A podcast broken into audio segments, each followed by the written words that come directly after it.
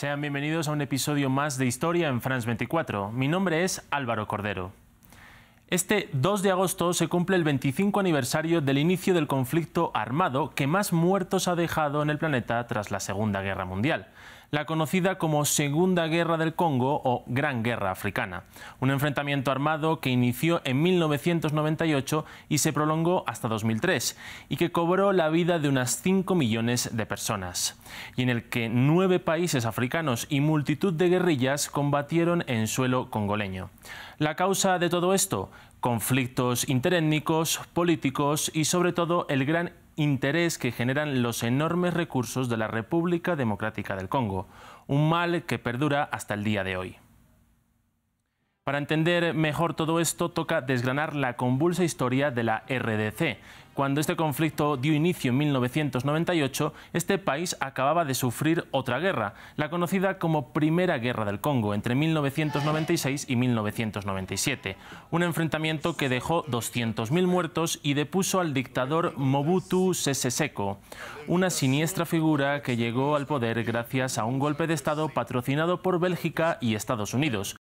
Laurent Desiré Kabila fue el encargado de suceder al dictador, pero su gobierno fue incapaz de mantener la paz. Y como observamos en este mapa, la República Democrática del Congo hace frontera con Ruanda, una nación que en 1994 vivió uno de los mayores genocidios en la historia de la humanidad, cuando la etnia Hutu gobernante asesinó a 800.000 miembros de la etnia Tutsi.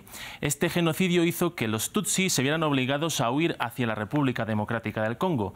Y años después, cuando la etnia Hutu dejó el poder en Ruanda, otros cientos de miles de Hutus también se fueron hacia la República Democrática del Congo por miedo a represalias de los Tutsi, que en ese momento ya estaban en el gobierno de Ruanda. Eh, estas dos etnias llegaron a la República Democrática del Congo y a partir de ese momento siguieron su enfrentamiento en las fronteras de este país.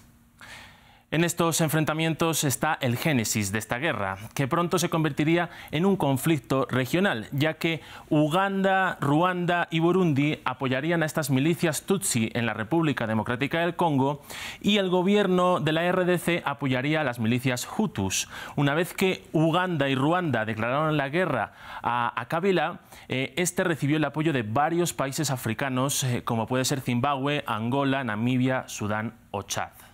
Pero estos apoyos no respondían a una afinidad política, sino más bien a una serie de intereses económicos que tenían estas naciones africanas en los recursos que tiene la RDC.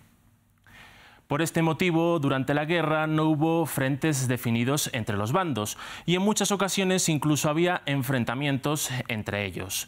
Los militares eh, desplegados en el territorio miraban exclusivamente por sus intereses económicos propios y estaban dispuestos a asesinar a cualquiera que se interpusiera en el camino. La mayoría de los enfrentamientos se libraron en la parte oriental de la República Democrática del Congo y aunque Kabila obtuvo mucho respaldo de otras naciones, Uganda, Ruanda, y las milicias tutsis llegaron a controlar más de la mitad del país generando una profunda inestabilidad y crisis de gobierno constantes, que incluso hicieron que Laurent Desiré Kabila fuera asesinado en extrañas circunstancias en enero de 2001, siendo sustituido por Joseph Kabila, su hijo.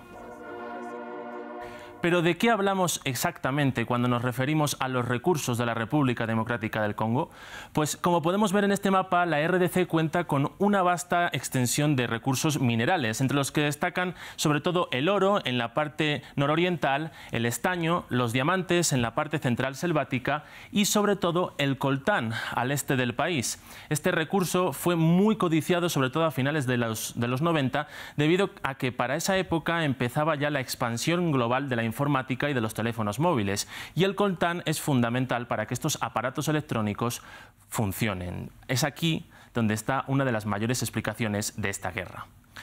Tras el asesinato de su padre, Joseph Kabila se mostró más favorable para negociar con Uganda y Ruanda la paz, algo que finalmente se lograría el 16 de diciembre de 2002 con la firma del Acuerdo de Pretoria, que obligaba a los ejércitos extranjeros a abandonar el país y presionaba a las milicias Hutus y Tutsis a dejar las armas. Una paz que solo se produjo sobre el papel, ya que en la práctica muchas milicias siguieron operando y los militares desplegados en territorio comenzaron a trabajar de forma independiente como señores de la guerra.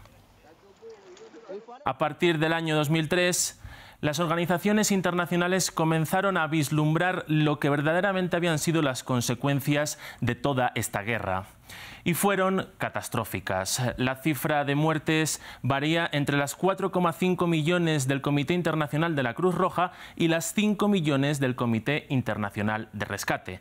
Números altísimos y poco claros, ya que la mayoría de decesos eh, se dieron por enfermedades evitables y hambrunas, y solo medio millón por los combates.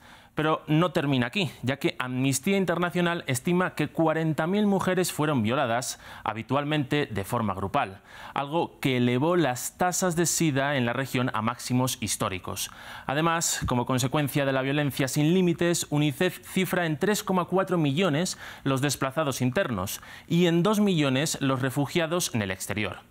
Datos desoladores que siguen golpeando a la República Democrática del Congo actualmente, un país sumido en un conflicto interno cada vez más complejo que sigue teniendo como principal combustible la lucha por los recursos minerales.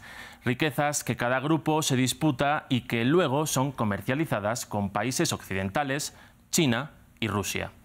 Con esto concluimos. Si quieren conocer más historias, sigan conectados a France24 y France24.com.